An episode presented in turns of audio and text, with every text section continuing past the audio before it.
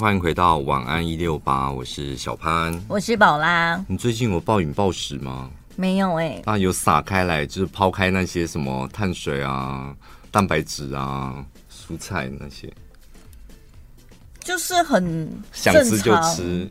哦哦哦、嗯。怎么样？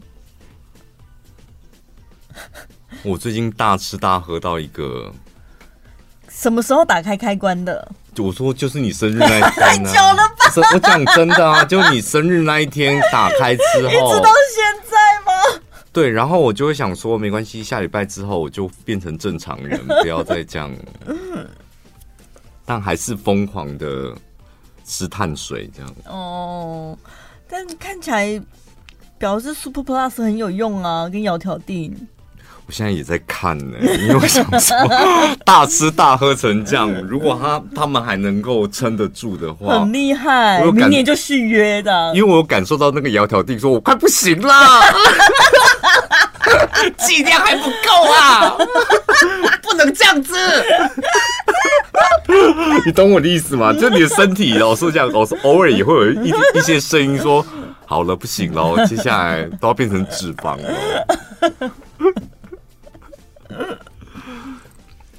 这一栋大楼，我们在节目当中应该讲过一亿七千八百九十六次，没那么夸张吧？讲很多次，但基本上是在中元节前后，我们会拿出来讲一下。需要鬼故事的时候，哎，我跟你讲，它的素材源源不断呢。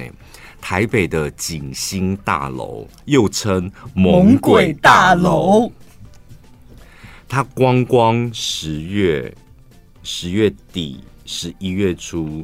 又发生了两起命案，嗯，无故或是因故坠落、坠落、坠楼，然后身亡这样。然后我就想说，这一栋楼真的就是你，即使你不叫它猛鬼大楼，光看它的外观，你不觉得就有一点脏脏旧旧的，就不太适合居住。然后阴气是很重的，嗯。但为什么还有这么多人住在那边，或是逼不得已住在那边？便宜呀？还是他们真的不怕鬼？就住起来也没什么太大的不舒服，没生病就好了吧？我只付得起这里的房租，有便宜到那边我存疑耶！我老实讲。很难说哦，你说一千块哦，一千就你可以一千，那你看你现在的房租一万，然后现在哎景星大楼现在这一个月一千呢，宝拉要不要？我看完那个环境，我是肯定没办法的，一千也没办法，不对不对？我宁可咬牙，就是真的每个月多付一点。但可是之前之前我有个朋友，他来台中。那个我不知道算是职务外派还是什么，嗯、反正就是短期，他只会在这里待三个月到半年，那种短租的。然后他就找找到了那个台中公园旁边那种算是雅房吧。嗯就是、哎呦！我的天！因为他真的就只是住短期，而且时间很赶，嗯、就没有时间，就是你知道还要特别跑到台中，然后一个一个慢慢找房子，所以就想说，算了，应该还好啦。就是他是外地人。对，难怪会住台中公园那附近。对啊，啊，可能反正反正就是想说住短期住一下，应该没什么差这样子。然后他去住了之后，他就觉得第一个就是隔音非常的差。嗯，那隔音差的话呢，就你的邻居素质就非常重要。他隔壁刚好住了一个中年人。很爱在半夜喝酒，大人大见细狗咋会啊，高基本上搁底下住雅房，那可见可能就是也是不是、嗯、收入没有很稳定，对啊，但是够爱饮酒啊呢，然后就常常在晚上喝醉酒了之后就乒乒乓乓，嗯、不是摔东西，可能他就是站不好啊，跌倒啊，扣来扣去哎，然后有一次最夸张的就是他在房间里面听到外面有人在喊救命。救命啊！他就说到底怎么了？他就打开门，就看到隔壁阿伯喝醉了，然后倒在走廊上面，他进不去他的房间。因为那种雅房，你知道走廊短短的嘛，然后他倒偏偏是倒横的，你知道吗？头跟脚卡在那个两个墙壁中间，这样，所以他爬不起来，他就只好三更半夜就是勉勉强强去扶那个阿伯回他房间，然后还让他去吐一下还是什么的，就变成要照顾人家。干嘛你在搜？对我真的太哎，城堡它真的也不便宜耶，一个月一万五。你说景新哦，一万五。一个月一万五哦，八平，你少这么小看人家了。哦，台北的物价是这样子，是不是？但是它有翻新，里面是很新的，就外观看起来虽然破破旧，但里面它有。重新再装潢过八坪，有很多很多。我之前找房子的时候也是，相片看相片是拍房间里面嘛，干干净净很漂亮。走到现场的时候，惊掉，想说是这一栋吗？那种颗粒，外面很可怕，对不对？对。然后中介就说：“对对对，来，我们上去看一下。”然后上去看，就觉得哦，里面是真的有真的。我跟你讲，常上我们节目的安安老师，因为他是台台北人，嗯，所以他基本上是高铁来回啊。偶尔如果隔天又有节目，他可能会在台中。暂住一下，赞助。然后有一天，他就讲说：“哎、欸，我发现真的，我现在都来，我都会住在你们台中，因为他发现有那种日租的，嗯，一天六百，嗯 还八百，我忘了。他说很漂亮，而且很舒服，就不输饭店这样。然后我就问他，那天你也在吧？嗯、我就问他说在哪里？他说我就走路过来。他一讲走路过来，我在想说，嗯，对，你戏啊你。”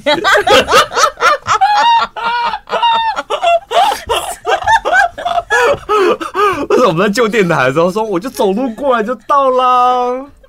然后我跟你讲，真的，那一栋楼的故事，我起码手头上起码就有三个。哪里啦？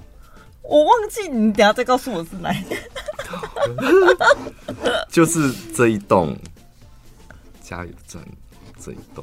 我跟你讲，它看起来外观看起来真的完完全全很可以，而且如果你是外地人来，你还会觉得，哎、欸，那个还有个泡汤池啊，然后看起来干干净净的，这样还算是高级的房间。嗯，但是我跟你讲，那一栋楼，我跟你讲，那那两栋楼，那旁边有两栋，那两栋楼的故事超多的。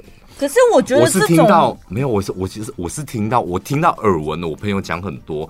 但是我印有令我印象最深刻是前主持人，我们的一个同事，他跟我讲的，他的朋友，然后在那一栋发生的事情，我真的头皮发麻。所以是可以讲还不可以讲？当然不可以呀、啊，有这么可怕的程度？不可以，这完全不可以讲。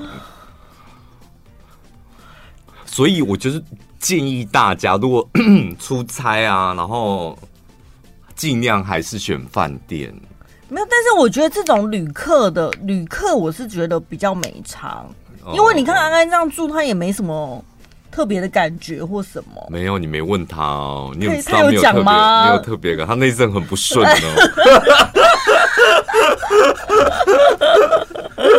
今天价可用宝吗？因为你说饭店好，我千辛万苦挑那个饭店，饭店故事也不少啊。就是金价，我是觉得，哎、欸，度丢的鞋杜丢了，不管你特别住那一栋，我真的怎么我也蛮建议你去住住看。为什么啊？你都知道那么危险了，为什么要叫我去试胆？因为我觉得每个人的八字不太一样。对，就有些人的八字就是可以，他我我进不给。我知道，但是我不可以克死。我我想要这样安安稳稳的活到我的寿命的终点。睡睡就死掉，这样对。我不想要挑战那一些 无法控制的力量。所以我我看到还有人连出国，他都可以去挑那种呃民宿，嗯，青年旅社，旅社那种。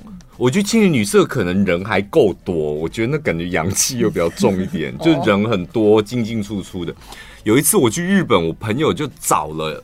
它就是类似像民宿，就是一栋四层楼这样，然后我们是住四楼的某一间，然后他说：“哎、很便宜耶，而且它又有小客厅，又有一个小厨房，然后房间也算大，这样还有个阳台，还有洗衣机，就你可以真的就是在里面洗衣服什么的。”然后他就一直，我就说我们还是住饭店吧。他就说没有，就是那个真的很便宜，我们可以住三天那种便宜的，在之后再住贵的。我跟你讲，一去的时候，我看到，我想说天哪，这栋我跟你讲，我经过，我就觉得这栋楼一定有发生过什么事。我就我就是一个很会脑补这种东西的人。然后在爬楼梯的时候，我想说。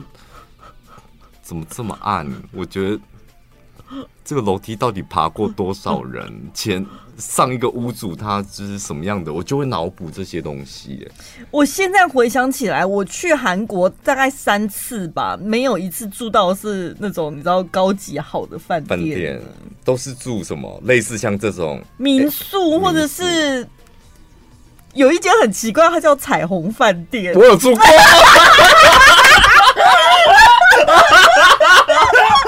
要倒了哎、欸！那是你想吧，对不对？旅社那种感觉，里面的感觉是木床还是什么？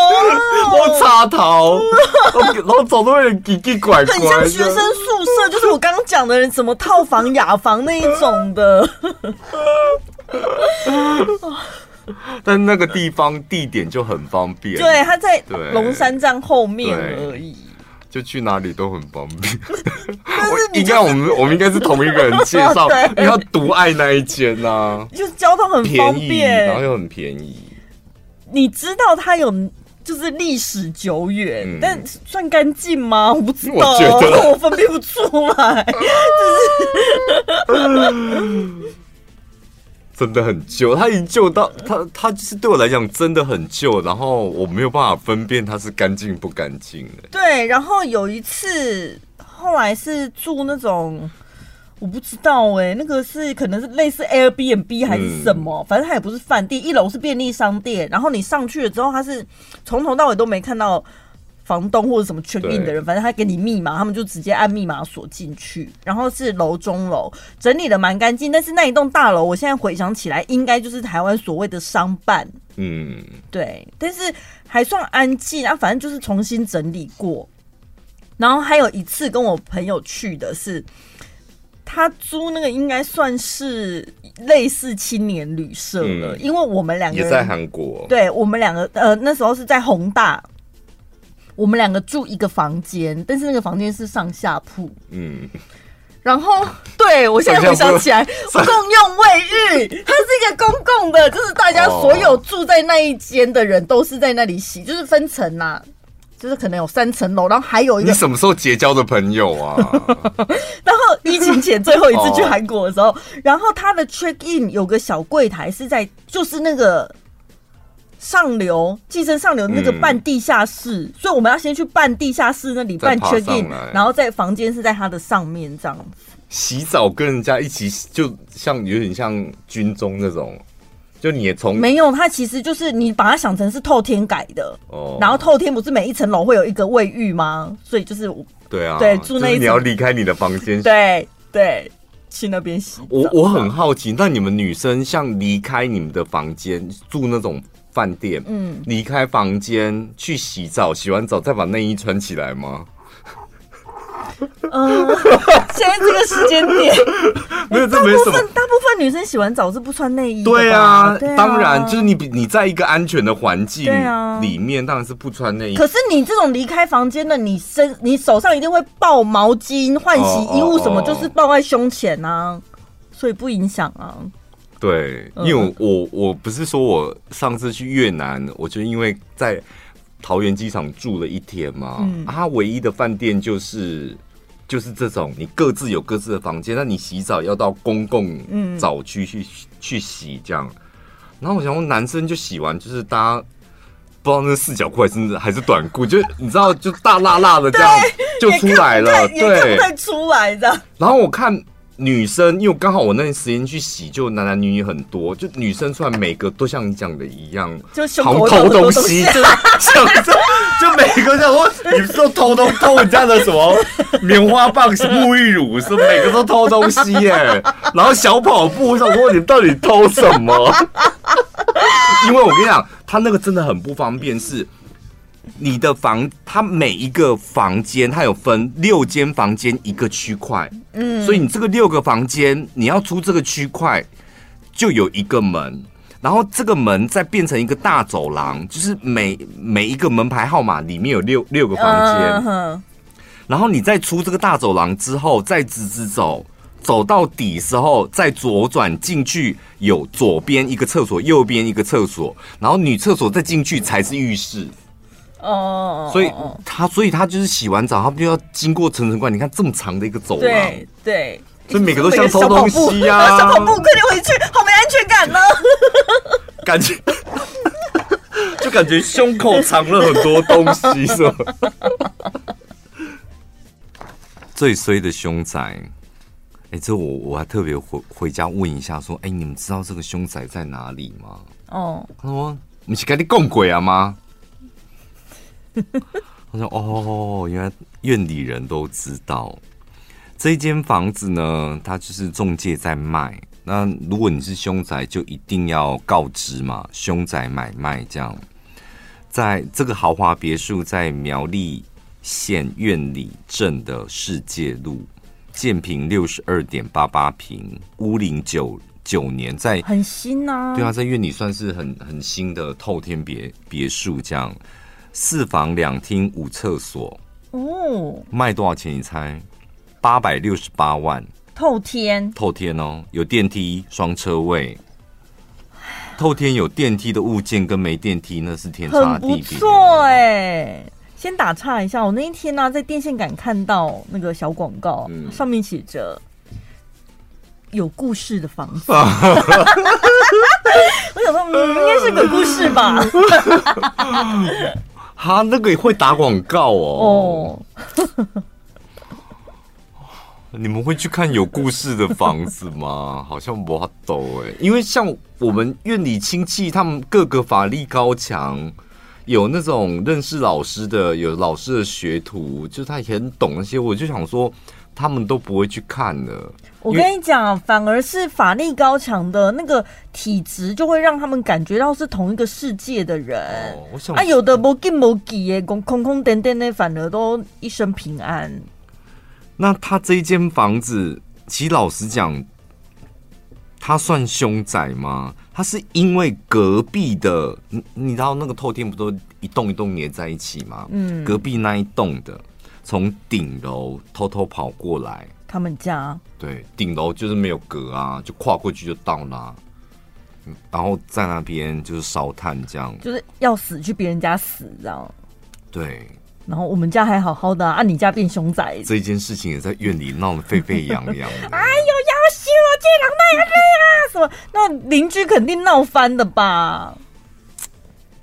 啊啊！他那一栋本来就没住啊，所以真的也也不知道该如何是好。然后隔了九年，现在要卖就是八百六十八百六六十八万，嗯，卖得掉吗？而且他当初盖那个房子的成本就不知道多少钱。盖得起来吗？八百多万，应该是盖得起来了。哦啊，探探没瓦贼，然后，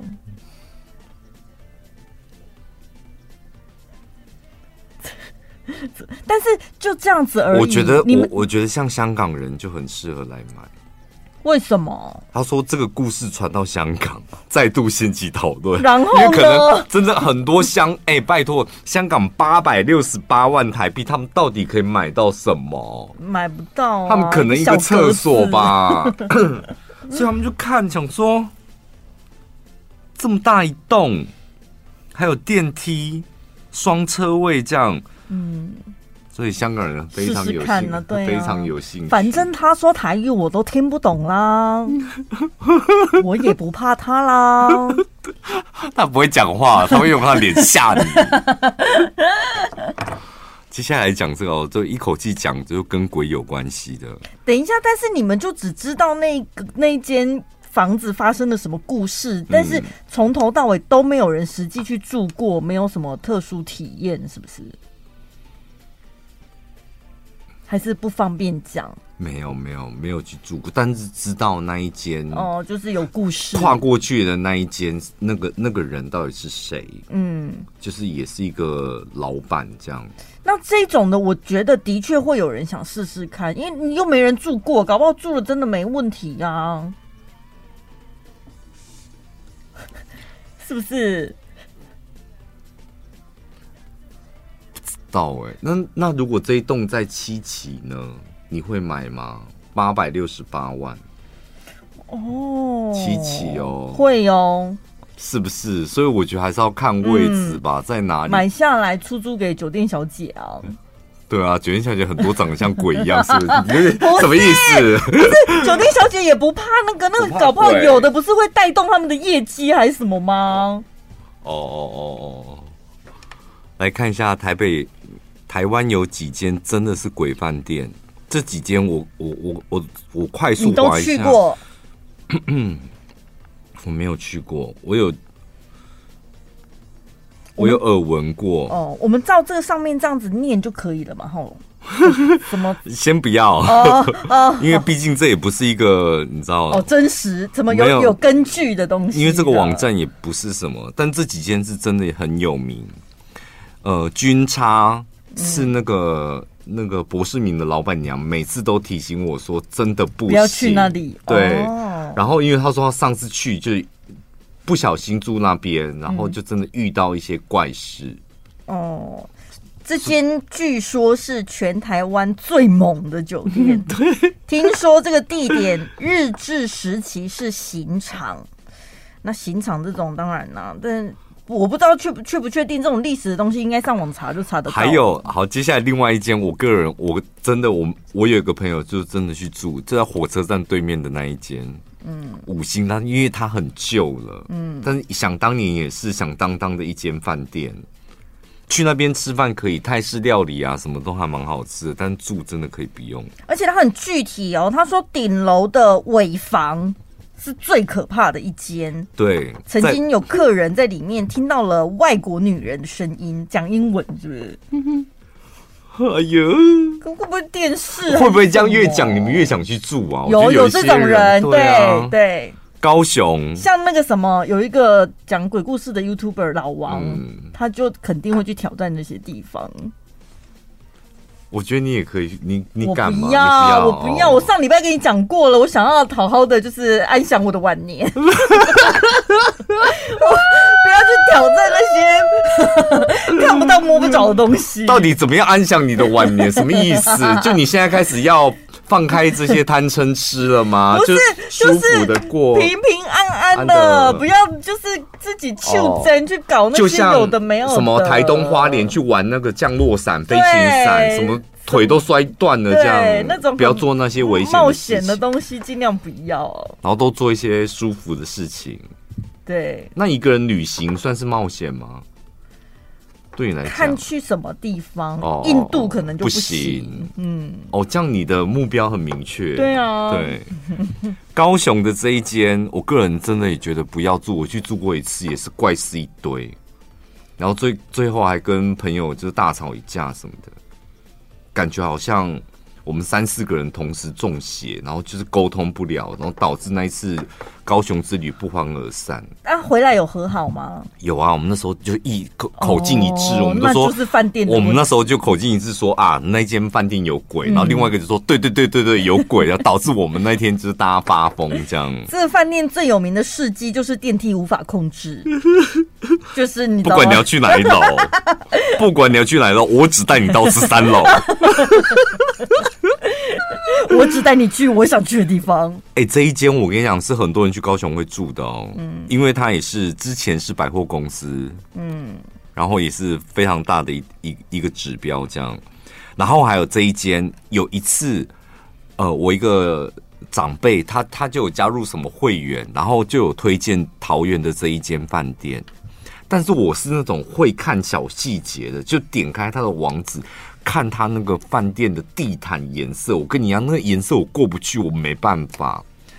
暗红色，然后配那种木头的贴皮，很假的那种贴皮哦。哦你知道以前我们在小北百货买的那种柜子，嗯、它远远看以为是木头，然后事事实上是塑胶，然后贴那种很假的贴皮，就是有散发出一种旅社感。我跟你讲，这一间是航空界知名的猛鬼酒店。嗯，最可怕的地点应该是在地下停车场。嗯，但是你去那种地方，你可能不开车吗？嗯，可能哦，搭车 不要去那里。可是我觉得桃园大家住饭店的几率比较低。对啊，就比较不会。再来，应该大部分都是航空人员。嗯，再来这一间就是新西西门町，西西，西门町。我跟你讲，这一间呢是在二零零六年的时候，他的二零三号房的浴室里面发现有一具穿着红色内衣裤的女子尸体。重点是，当时的记者就接到消息，立刻冲到那个饭店里面去。我不知道那个记者是疯来怎样，就拍那个死者的遗容。然后正在拍的时候，突然间那个尸体就直接滚下来。滚到从床上，哎，从哪里？浴室就滚下来，这样，然后掉在地上，然后重点是一掉地上之后，眼睛睁开，瞪那个记者，立刻睁开，你还拍？好，接下来台南，我跟你讲，这一间也是很多人去台湾会住的，哦，而且那个房间号码就是很清楚，一四零一。台南人都知道的猛鬼酒店，哎、欸，我觉得你去台南真的可以住看看。他说他那个体验是很嗨的体验，他不是吓你，就是他是说你当你入住一四零一号房的时候，闻五鬼轮流压，压到你喘不过气，五鬼哦，五只轮流压这样。你你你 A 压完换 B，B 压完换 C，还是 A B C D E 这样叠上去？轮流，它就是 A 压完之后，然后你，然后他要走的时候，你说你正想要吸一口气的时候，B 来了。但所以怎样五个压法感觉，你可以感觉到不一样，是不是？我那你怎么确定不是同一个？没有人不一样啊，长相也不一样啊。哦、看得到的哦，现行的压哦。不然怎么叫做台南最猛最猛的那个猛鬼酒店？哎呦，嘉义嘉义也有哦，嘉义这个是边间房。它虽然装潢很漂亮，可是进门呢，你莫名其妙会感觉到一种压抑感，然后会听到有人讲话的声音啊，或者是莫名其妙有那种手机荧幕会突然忽亮忽暗、忽亮忽暗。你们会去住嘉义吗？因为通常嘉义好像是比较像是一个过站，去嘉义玩一玩、吃一吃，可能去台南或者去高雄这样。然后往下一站比较不会专程睡在嘉义吧？如果隔天要上阿里山呢，会不会？哦哦哦哦，有可能。台中这间到底在哪里啊？不知道哎、欸。这一间这个还好，我觉得你们可以去因为它是商务旅店，本来就是小小间、小小间的，看起来就真的，它的也配色也是蛮多鬼的那种。十一楼的房间，鬼压床啊，抓脚踝，基本套餐，半夜会自己开电视，就这样子。它套餐是这样，那可以单点就好，不要套餐吗？没有，他去那间就是套餐，附送闹鬼套餐了。哎、我真的觉得你有台北的外地的朋友来，你就说，哎、我跟你讲，有一间真的又便宜又又还不错，这样你们可以去试看看，你们就推荐他这一间吧。可以讲名字吗？不行。好，台北的某间旅店没有啦，这一间台中。啊、哦，我现在打算就我台北的朋友下来的时候，我想 叫他们去住那里。对啊，去住这一间，然后享受一下套餐。你这这心地很……而且我还专程帮他订哦，订十一楼，我要十一楼的，十一楼哪一间比较凶啊？有套餐的那一间。你是很讨厌那个朋友。不会，我觉得就不讨厌你才想说闹闹他啊，反正遇到鬼又不会怎么样。哎、欸，你怎么知道有的人是闹出人命来、欸？哎，万一遇到他、欸，台中有两间呢，我的天哪、啊，台中啊，哦，这间很市区哎，而且我小时候就住这里哎、欸，这附近对啊，汉口路那附近。哦，这个好恐怖，他说。房间、浴室的门口有符咒，这也就算了。嗯、重点是衣柜里面有一个长发到膝盖的女子。我觉得你们有在衣柜，你们有北部的朋友来台中，你就推荐他这两间吧。瑞差跟 跟海差这两间，就是分别住两个晚上。可我跟你讲，你去租房子的时候，真的，你只要看到符咒，就是二话不说掉头就走。对，八卦镜呢？当然都跑。八卦镜，我觉得还是跑吧，因为为什么会放八卦镜？一来就是防鬼，二来他一定有煞，所以他想要把它射回去。嗯，然后他的八卦镜到底够不够力？所以你一定可以在八卦镜的对面看到他可能有一个壁刀煞或者什么鬼煞、什么药罐煞什么的。所以尽量也不要，干干净净的是最好的，没有任何的那一些东西才可以。可是我有听过几个故事，是房间干干净净呢。但是住进去之后一直很不顺，就是真的已经不顺到我想说算了，那我们还是搬走好了。嗯、然后搬家啊，或者是打扫移动过程当中才发现衣柜后面怎么有贴符哦，就是它的符是贴在你平常看不到的地方，那种就很难防哎、欸。所以或是床底下那种，这故事很好啊。所以你租房子的时候，请你翻一翻衣柜后面 床底下边边角角那种东西，看一下。不然你看，像院里那一间，他可能就要出租哎。不是，所以人家不是说看房子的时候，就是跟邻居聊聊天、打听一下，这也是蛮重要的吧？我遇过鬼的时候，我那时候就跟邻居还有警卫聊天呐、啊，他们都不讲，不是就被他害的啊？啊因为他说你住哪里，怎么要租房子？然后我就说院里，他说。我马关里郎嘞！我跟你讲，就是因为他也讲，他也他是弯弯里郎。我想说，哎、欸，对，那很好啊，就突然间感觉就来了，遇到那个同乡的感觉。对，殊不知是个鬼房。倒是同乡，也不警告你一下。哎、啊欸，说到这个，我我讲个题外话。那天我去苗栗，因为我对苗苗栗市就是国税局，然后我对于你知道。那个七十四号，然后要转到国道三号后龙交流道那里，但然后经过一个桥，然后再到交流道，所以桥接交流道那个地方就有一条直路，有一个左转上上桥，那个路口是蛮复杂的。然后我就是开车，然后就直接绿灯，然后我想说三个绿灯嘛，然后我就哎想说他没有左转灯，然后我就看没车，我就。直接上哦上桥了，然后呢？然后就立刻被警察拦下来。警察在桥上，在桥头，他在在桥下，他跟我一起上桥，他可能看到我这个动作，这样他就追上来，他就追上来，然后我就想说，他在追我吗？就是。他一直哔哔叫，是在追我，没有做错啊，就是我做错什么事？该不会你已经逼得他拿出大声公没车号车号多少，请靠边停？然后我想说应该不是，然后我还想看了一下，然后想说嗯，隔附近只有我一台车啊，然后我就停下来，然后我他就走过来了嘛，然后我就说怎么了吗？他说你怎么没有等左转灯你就左转？哦。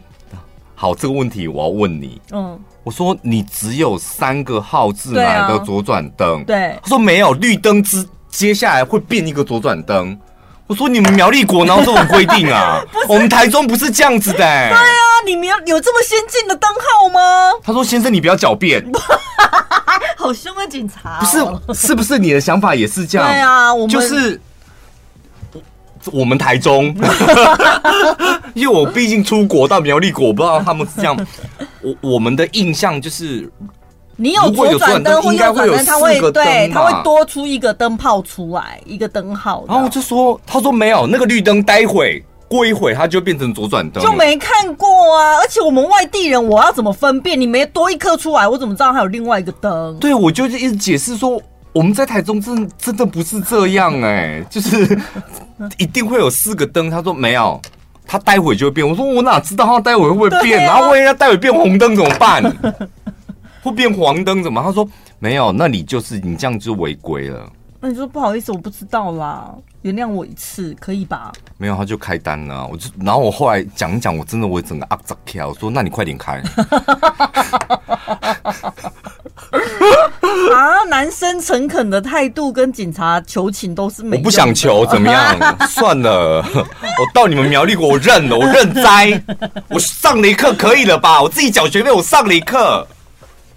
我会很不爽哎、欸，我觉得我要亲眼看到，证明那个绿灯真的会变。我，你真的，如果是不是？如果它不会变的话，你那一张罚单可以注销。我说真的。可是那个警察就斩钉截铁的跟我讲说没有我，然后我当下也懵了，你知道？我就想说苗栗国是不是他们真的他们的绿灯会变成左转灯？也有可能啊。但是就是还我还是觉得要眼见为凭呐、啊，因为执行公权力的人，他当然要踩住他的立场、啊。你说我就是先上，就是先上后龙，然后通宵下交流道，再开回去后龙，然后再绕一圈，然后再看一眼，这样。